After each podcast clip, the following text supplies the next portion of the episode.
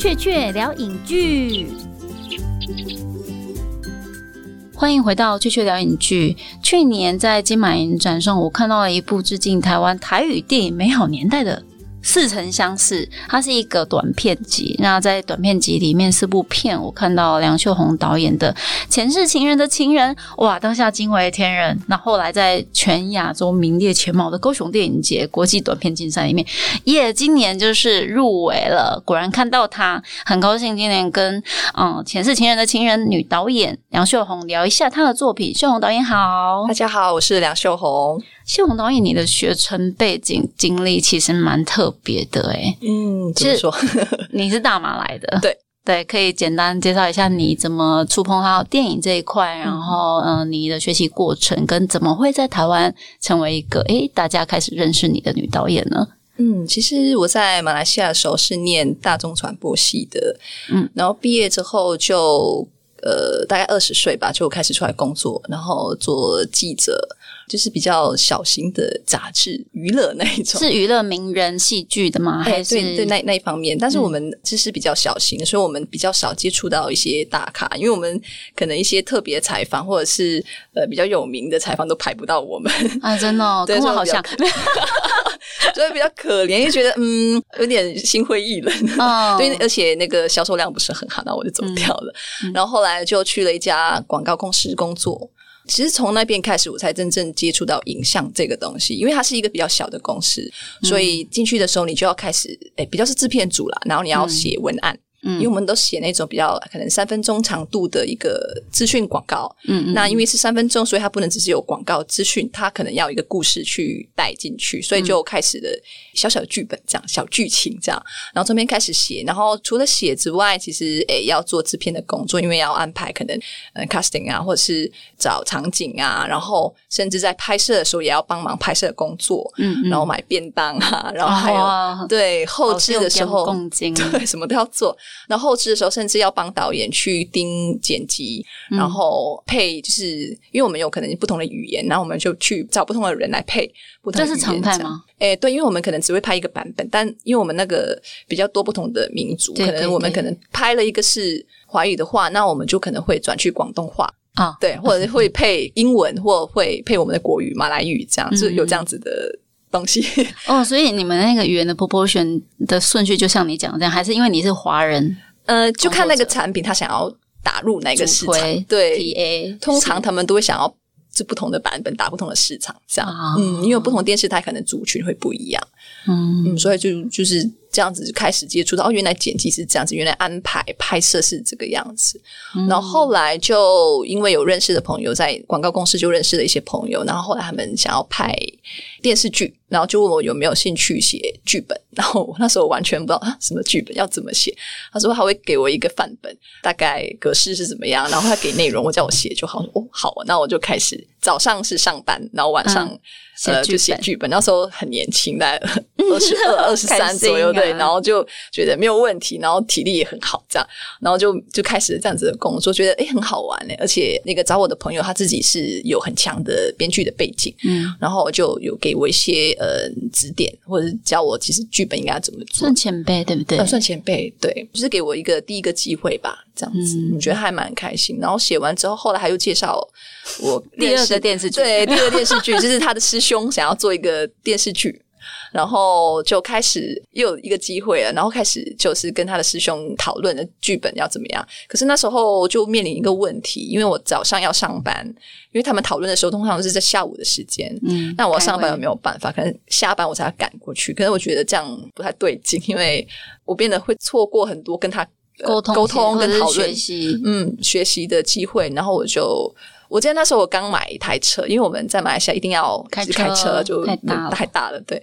然后刚买了台车，然后我我家人还说：“你确定吗？这个你有办法贷款？就是如果你辞掉车贷，对对。”然后我就觉得说应该没问题吧，就先不管。就很是是因为衡量了剧本的收入可以。其实没有诶，那时候我没有很大心的，对，随便啦，反正想做这件事。对，如果真的没有办法贷款，就把它卖掉。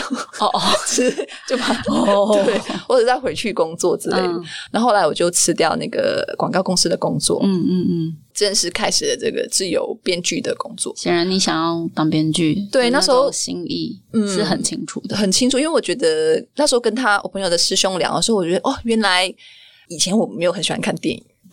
对，可能小时候会看电视琼瑶什么，以前小时候会看。然后我那时候比较喜欢音乐，就没有特别喜欢电影。然后后来是因为真的是因为接触广告，然后再认识到写剧本，然后再他跟我聊说，比如说我们讨论嘛，我写了一个桥段，然后或者是他介绍我看什么样的电影。我还记得那时候他介绍我看《教父》，然后看完，因为他很喜欢《教父》，看完之后他就。呃，他就问我说：“你觉得怎么样？”那我就很直觉说：“哦，我觉得怎么好看啊？哪里很精彩什么的。”他说：“你知道这些后面代表什么意义吗？”像语言啊，然后环境、社会背景啊，还有意大利移民在美国的对文化的那些镜头语言，或者是像后面的象征意义什么什么，有这个东西，我我我完全不知道。然后就跟我解释那个，只是因为那个教父太强大了，他跟我解释所有的东西是什么。我觉得，哦，原来。影片后面有那么多事情藏的东西，对，可以藏。我觉得好像宝藏一样，在找秘密那种感觉，我觉得好嗨。那我觉得好好玩哦。然后我觉得好，那我就决定要做这件事情。然后后来就是开始了。编剧的工作，然后直到二零一一年的时候，就一直陆陆续续的。那时候其实工作非常非常不稳定，因为你辞掉了正职，而且很辛。因为我觉得当编剧很辛苦的一件事情是，尤其是你刚刚开始的时候，前面的两三年其实没有什么人找你做案子，因为都是要看作品，看你的名字。如果你什么都没有做，是没有人来敢找你做。嗯嗯。然后后来，嗯，就是幸好有一些认识的人，他们很帮我，那就给我机会，但是也没有办法常常有。所以我中间一边在写剧本的时候，其实也一边去接一些拍节目，这样做一些执行制片或者是场记等等的这样子的工作，工打工这样，不然我穷死。嗯嗯。然后这样来回来来回来回，然后后来那个编剧的工作比较稳定了，然后我觉得觉得好像不太足够，觉得好像自己懂的东西太少。因为当你慢慢想要正式想要把这个当成你的职业的时候，觉得以前因为我不是科班，那时候就觉得好像不太够对电影。或对电视剧写剧本这件事情的了解太少，所以我就决定在二零一一年就决定来台湾。那时候还还没有念大学，是就是哪一些课程。剧本的课程，这样不同的地方拿了一些课程，顺便来台湾看看。因为以前工作的时候，当记者的时候，就第一次来台湾。那你当记者的时候就来过，有来过一次。出差对，那时候是安排美食之旅。我觉得啊，台湾也是一个好棒啊，觉得很我印象很深刻。就是进那个 Seven 的时候，那欢迎光临。我觉得怎么那么有礼貌，真的是 有一个文化冲击的感觉，而且到处都是中文。我觉得啊，好好好好开心。身为华人在大陆，我觉得好开心，因为我自己的英文跟自己的国语没有很好。可是。你那个，你这个年纪在大马华语这么好是正常的吗？因为在新加坡是不正常的吗？呃，对，但我我们那边还好诶。其实看地区啦，我自己平辈的同学，其实他们的中文都还不错，还是可以的。因为我们是从小就学中文的，嗯。但有一些朋友他们是完全不会中文，像我的姐夫他是不会看中文，但他是华人吗？他是华人，对吗？那可是也是有些马人他会中文，就看你自己选择想要什么。嗯，还有原生家庭的给你的教养环境，或者是你自己其实有兴趣。像我现在其实很想要重新再学会我的国语，就是马来语，因为我觉得。身为马来西亚人，国语很烂，很有点丢脸。你是因为拍了这部台语片之后，有一种好像有这种感觉，我觉得嗯，因为我们常说想要跟观众沟通、跟社会沟通、跟自己国家人沟通，我觉得连这种语言的事情你都没有好好的去学。我觉得做沟通好像，因为有时候除了影像之外，你真正去跟别人聊天，还是比如说采访还是什么，你还是你的语言如果掌握的比较好一点，其实会比较好。是，就是够亲切，可以拉近距离，对，可以有也有更多的就是更深层的交流。但是我真的以为你是因为通常一般的，嗯，我遇到的马来西亚人通常都会是在台湾念大学，然后再来继续看你要工作或者是继续深造。那因为你一开始我很好奇说，哎，在马来西亚念完大学的人怎么会来台湾念？电影相关的，嗯，科系我还以为你就是想要深造影像的技术啊，或者是知识啊，就不是，你是因为先被台湾的小吃给。我觉得台湾好像蛮有趣的一个地方，不是台湾的电影教育让有名，其实 好像不是。我觉得嗯，就想要来来看看，这样住一下，就因为那时候也是职业倦怠。嗯嗯，除了想要想充电，想对，想充电想学习，然后就拿了一些编剧课程嘛，然后上了之后又认识一些台湾朋友，然后觉得很开心，因为以前旅行就不会有台湾朋友，对对对，一个人直来直往。对，然后后来就是上完了大概四个月之后，就是除了上课我到处跑，然后之后就结束了整个课程，我要回去了。那时候我朋友就台湾的朋友要变得蛮好的，然后就说：“哎，不如你来台湾念书啊？”其实我那时候没有想过，我要走的时候，他们突然讲这个就是 farewell 的时候，对建议，就是哎，好像可以哦。那时候我已经。年纪不小了，应该是说已经大学毕业的年纪了，你也会想说，到底还需要吗？对啊，因为你已经有社会经济压力了。对，我觉得，当然，那可能社会的观感是这个年纪应该要做什么，对对对对，那你也蛮勇敢，怎么敢做这个决定？那个时候觉得有点。呃，有点任性啊，然后后来我还是先回马来西亚，然后那时候就对这件事情有点念念不忘，放在心上，放在心上。然后直到二零一三年的时候，我记得那时候，哎，二零一二年的年底，其实我申请了一个纽西兰的打工旅行的一个计划。你那时候是三十岁前，三十岁之后就不能申请这个东西，对。然后申请，哎，上了。可是那同时间，其实我申请在台湾台医大同一年，同一年，然后两边都收到，因为另外就录取了。哎呦，然后我觉得啊，糟了，到底要去纽西兰还是要去台湾？嗯嗯。后来我想了很久，还是决定去台湾，因为我觉得如果再拖，我可能就没有那个勇气，因为就快三十岁了，我觉得那个压力其实会越来越大。是，我觉得纽西兰可能之后再去就是可以啊，因为纽西兰是。打工，然后度假，对。但是台湾好像还比较理想性一点，对，学东西，然后度假，顺便度假。那结果其实来真的没有在度假，就真的有在有就发疯了，学学做作业什么的。然后后来就来了。那我觉得来的时候，其实我家人是蛮不同意的，因为那时候觉得说，因其实，在马来西亚已经很稳定了，那为什么你要放弃所有的一切，你要来到台湾？对他们来说是非常。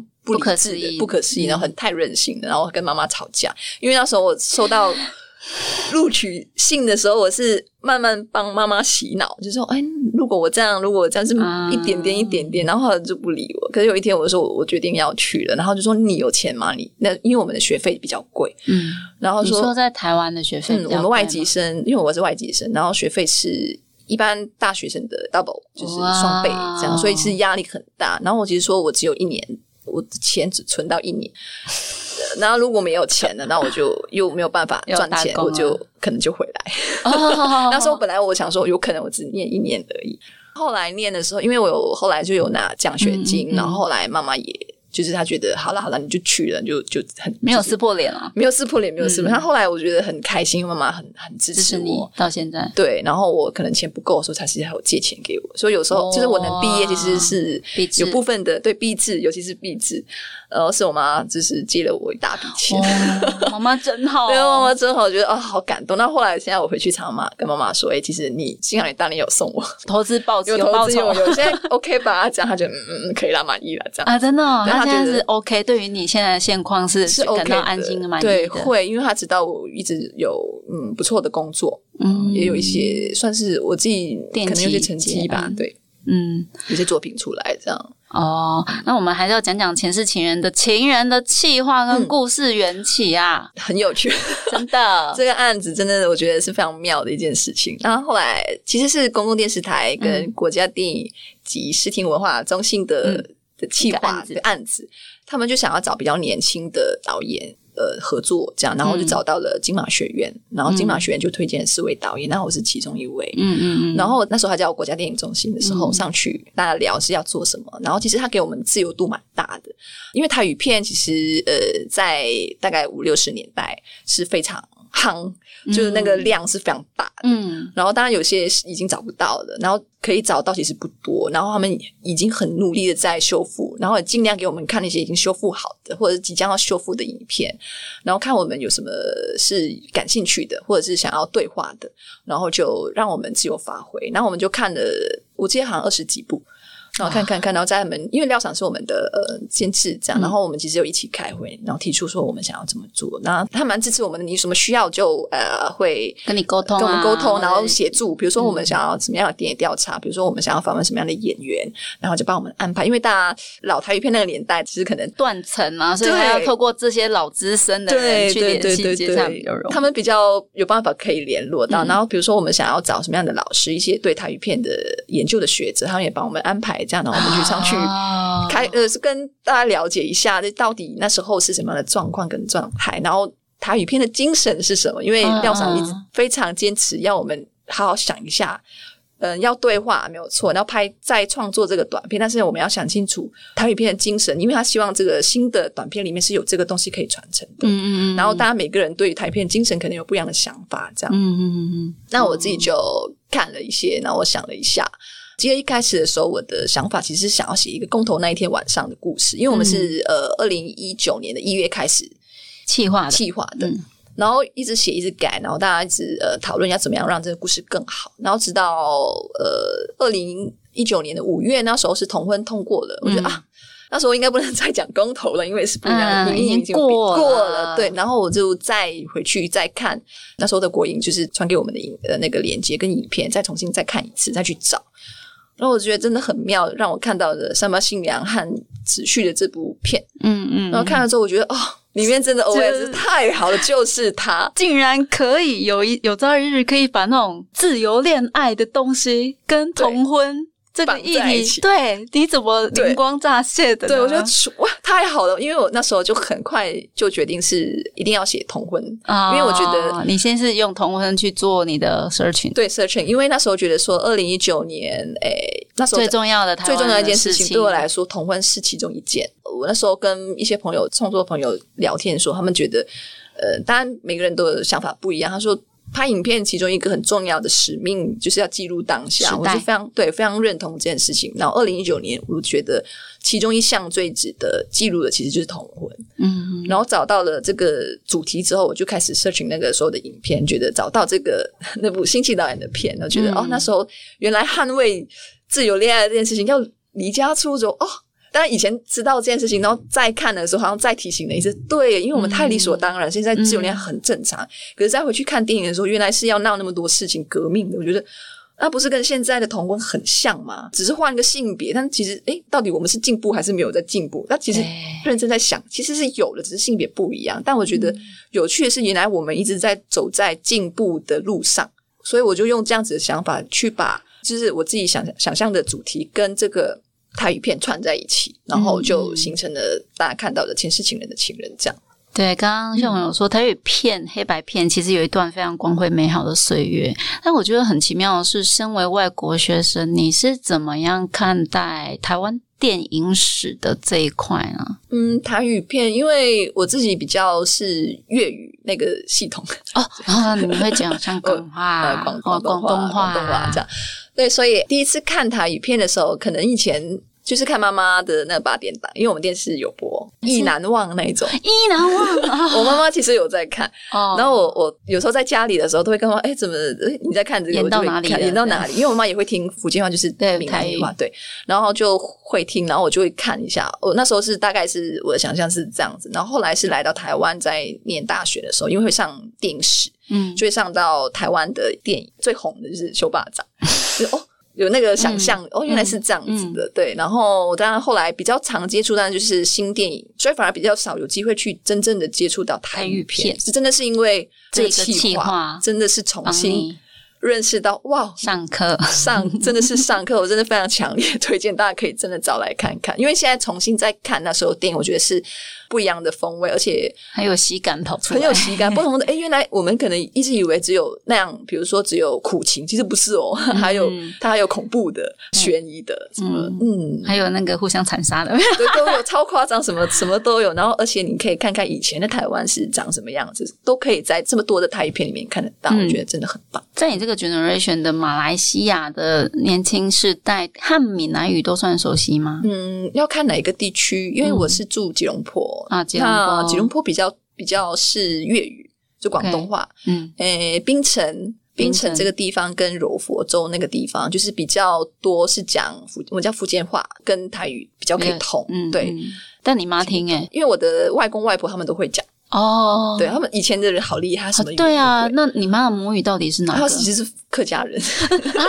哦，我妈是客家人，那个还是会分籍贯，她方言是什么？但其实我妈妈是马来西亚出生的，那我外婆也是。是我的爷爷才是从中国过来的。OK，因为在前世情人的情人里面啊，嗯，我觉得有让我看到一件事情，就是好的台语片其实有好的台语演员就赢一半了。你怎么样把吴鹏鹏大哥找到的呢？哦，鹏鹏哥真的是部片，真的是就靠他。对，因为鹏鹏哥的存在，让整部片我觉得变得很生动、很有趣。我觉得是鹏鹏哥就是。出了不少的力气，这样就是帮了非常多的忙。那为什么要找到彭峰哥？那时候在写这个剧本的时候，因为爸爸角色为主，嗯，然后就会先找爸爸这个角色。然后我记得以前看过彭峰哥的作品《父后七日》，对，因为我对道士那个道士的形象，我觉得啊，彭峰哥对我来说是非常有喜感的一个人。但虽然后来我发现他常演的都是比较苦情、比较沉重，但我不知道为什么觉得刚好。对，就是因缘机会看到的是父后，父后对。然后我觉得鹏鹏哥的节奏，因为喜剧片的节奏其实还蛮重要。那鹏鹏哥他有他的，他很会调那个节奏，说话的节奏或表演节奏，整个剧情或者是整场戏的节奏，他都会抓的很好。嗯，那后来就跟鹏鹏哥聊。那我记得找鹏鹏哥聊的时候，其实那时候已经确定要找他，只是不知道他答不答应。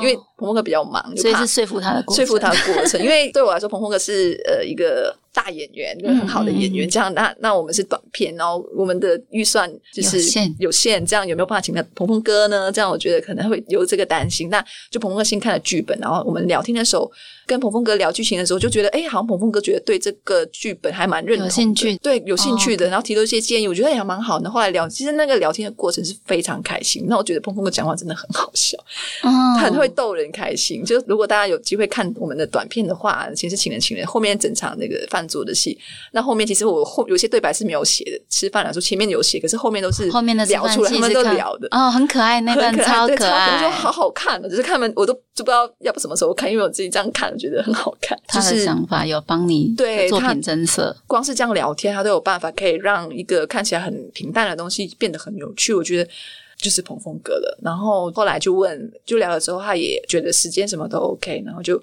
找他来，然后另外一个会找彭峰哥，原因是彭峰哥的台语实在太好，抢到了彭峰哥。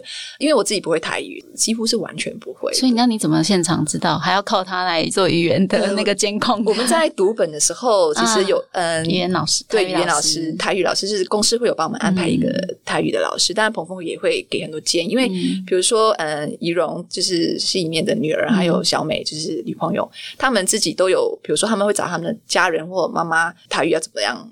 嗯，念或者怎么样发音会比较，所以大家已经准备好了再来读本。然后读的时候，我们会不管是彭凤哥，或者是呃台语老师，或者甚至是那个演彭凤哥的女朋友那个 Lina，她她也是台语也蛮好的。那大家都会丢出来说哪样怎么样会变得那个词会更好。那我听着，哦哦，我就光听他们聊得很开心。这读本的时候是笑翻。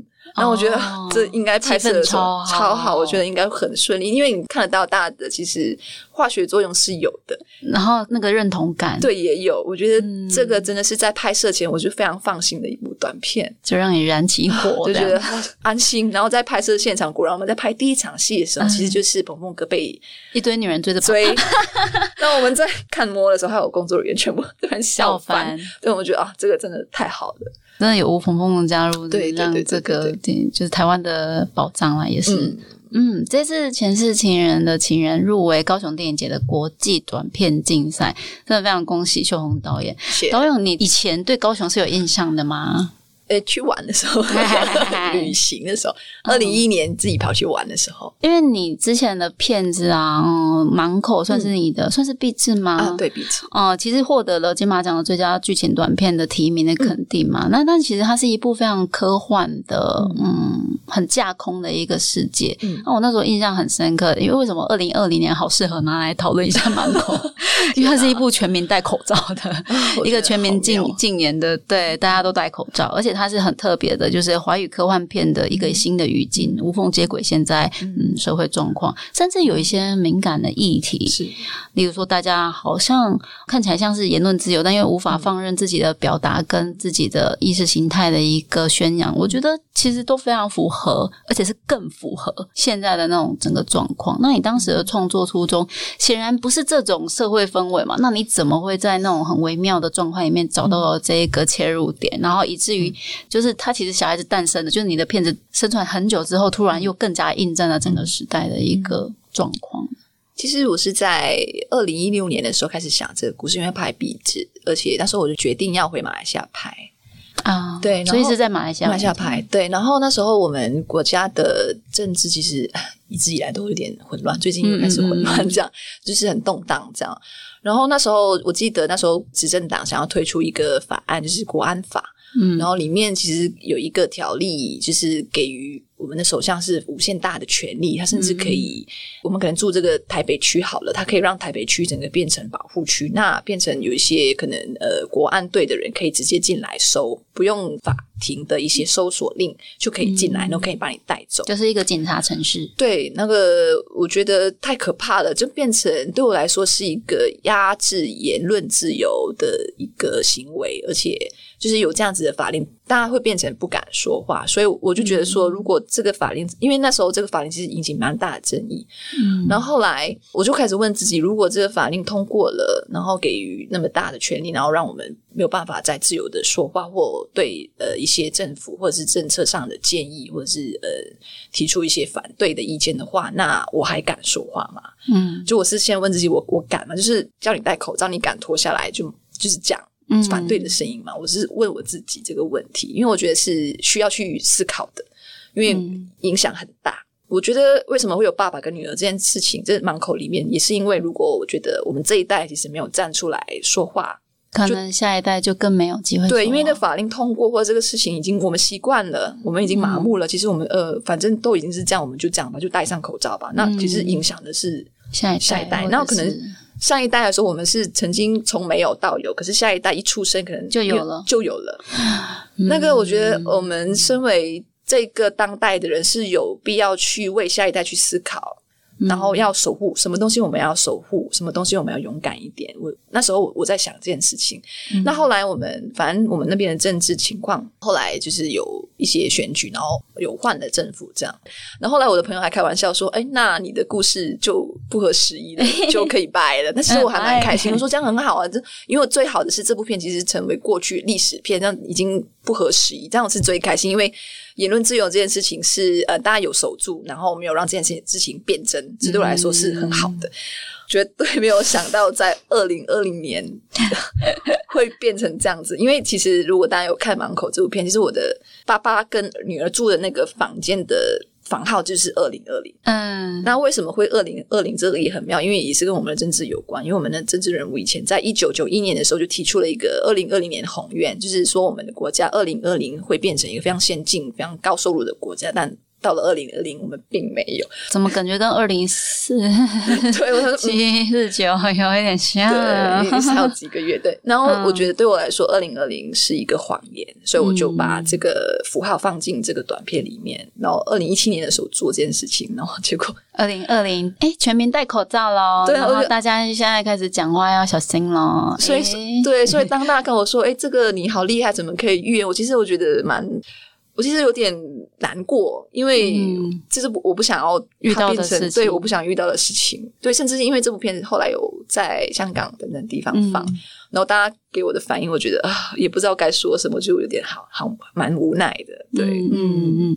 其实我当下看的时候，我觉得有点像是我没看过，但是是华语版的重装任务，就是克林斯汀贝尔他拍了一部，就是有点像是反乌托邦电影的东西。然后就是大家都要禁言，没有戴口罩啦，但是该讲不该讲的话就不能讲。这样没有看过这个。对，但是其实秀红导演最有趣的是，你曾经啊，除了满口之外，你还有帮去年的金马奖入围片。还有前年的金马奖入围片《分别人生》跟《乐园》都有参与编剧的部分，然后因为这两部片刚好都挺大嘛，也挺台湾的，就是有马来西亚的创作者或者是演员，然后呢，嗯，又拍了一个，就是又是一个不是台湾导演，就是大马导演，要不然就是不是台湾演员，就是大马的演员来演的这种，就是合作的那种。啊，你怎么看待就是马来西亚跟台湾之间的那种在影视圈的感情的连接的部分？我我觉得还蛮不错，对我来说，因为马来西亚的中文片的市场非常的小，嗯。因为我们的华人的人口只有七百万左右，嗯，然后我觉得有时候台湾的一些影视圈的产业好像跟马来西亚的马来西亚跟台湾好像有一点点，有些有时候有一点点像，比如说我们常讲说市场很小，市场很小，对对对对，这这个预算很难找，对对对，预算很难找，就想哇，真的好像啊，对，真的好像，然后大家都活得好像辛苦啊，辛苦辛苦，对，然后我觉得其实有这样的合作，我觉得很很开心，就是多了一个机会，然后我自己很希望说马来西亚的。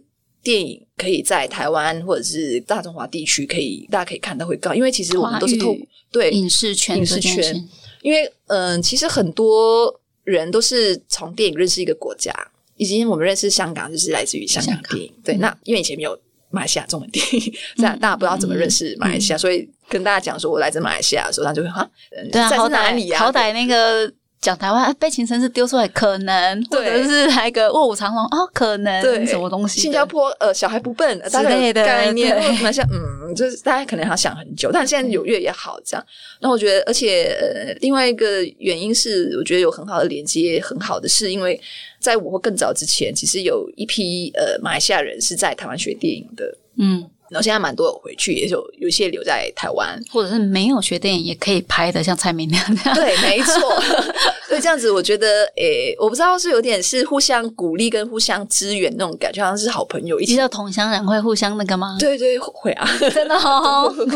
那现在就是，我觉得我们跟台湾人跟呃马来西亚人，我们就可以两边一起合作，因为大家都是面面对同样的问题，我们市场很小，那我们就彼此把彼此的市场在。策略联盟一下，对联盟。那台湾的也可以来新马，或者是马来西亚也可以去这样子。然后，嗯，各方面的合作，或者是一些技术的，或者是一些内容的交流，对我来说是可以呃互相学习跟进步的进步的一个，或者被世界看见华语电影的多元面貌的。我觉得这样还还还蛮不错，就是希望以后有更多这样子的。机会，所以其实你刚刚讲也不只限说于马来西亚的影人跟台湾的电影影视圈啦，就是整个其实东南亚地区的对。呃影视的人，其实对于台湾电影圈都有非常直接就是多元拓展的一个嗯。空间这样。对，那其实秀导演刚刚讲到说，嗯，对你的这两部。看起来你有参与编剧的长片，像《乐园》或《分贝人生》这样子的电影，可是其实你自己还没有拍电影长片呐，还没。对我们什么时候会看到你的电影长片计划，或者是有开始了吗？你前两天遇到廖商，他有问我这个问题，廖商也很担心你啊。嗯。他说要想一下了，对，啊，真的，你要想一下。我因为我后面我忙什么，我说都在帮别人先说，你要帮自己想写一下这样子。好了，我来我来想一下，因为我呃，老实说，我对那个拍长片没有太大的自信。嗯，因为我觉得第一，我觉得我自己体力不太行。有人帮你加上，对，要拍那个三十天以上，我觉得对，就是一个一般的电影长片的那个剧组工作期，大概就是五十天，五十天蛮幸福的，可能真的，因为我记得《分别人生》只拍二十几天，啊，真的，对，因为预算有限。嗯，那呃，我觉得现在我可能在累积一些经验吧，尤其是在剧本上面，然后很开心的是跟不同的导演合作，尤其是我当编剧，他们是导演的时候，其实都可以从他们身上学到很多关于导演。应该要怎么成为一个好导演？我自己觉得。讲的难听一点，我把他们当炮灰，就是就是练习练习，然后自己的就哦，那你贡献所长，贡献所长。对，我们先把自己有东有价值的部分，就是互相分享，就是你的编剧能力，你你的故事是可以吸引到他们，然后他们一定也会觉得说，嗯，你加入我的可以丰厚我的剧本，丰厚我的故事，所以我们才会一起合作嘛。正能量，对对对对对，好，我这样想好了。而且先结交一些盟友，以后我先帮你，你以后对啊，以后才可以。你们可以帮我一下，什么之类的，这样 这样子，我觉得，嗯嗯，这几年我我会可能慢慢朝这个方向去走吧，就是会认真去想这件事，因为以前一直在逃避了。我自己觉得，现在好像要面对，就算是先把它写出来，有没有办法执行，有没有办法找到资金？我觉得慢慢一步步，起码先把那故事给写好。对，要不然我想是确实是有它的难度。如果今天满口大家听起来有没有就像一部就是科幻片哦？啊，那个科幻片如果要拍成电影长片的话，感觉那个门槛很高呢。有哎，因为我 我的我的台大的老师就不断跟我说，你那个满口其实可以拍长的，因为其实出来的时候，很多朋友就跟我讲说，其实这个可以派长的架构，你要不要想一下？因为我一直很害怕，因为他真的预算应该要那很可怕，对，很可怕。我觉得对，请去看重装任务哈。我我的想象，他的长片版就是那样，感觉很有商业性哎，就大家会愿意给那么多钱一个新导演，我觉得，而且还是科幻片，对科幻片很可怕。在华语科幻片，目前 目前还没有什么真正掷地有声的，就等你。好，好给你太大压力。好，我努力，我努力，我会思考这个问题。这一次前世情人的情人入围到高雄电影节的国际短片。片竞赛真的非常恭喜秀红导演，真的非常期待早日看到你的新作诞生。下次我们再来尬聊一波喽！谢谢你，谢谢你，谢谢大家，拜拜，拜拜。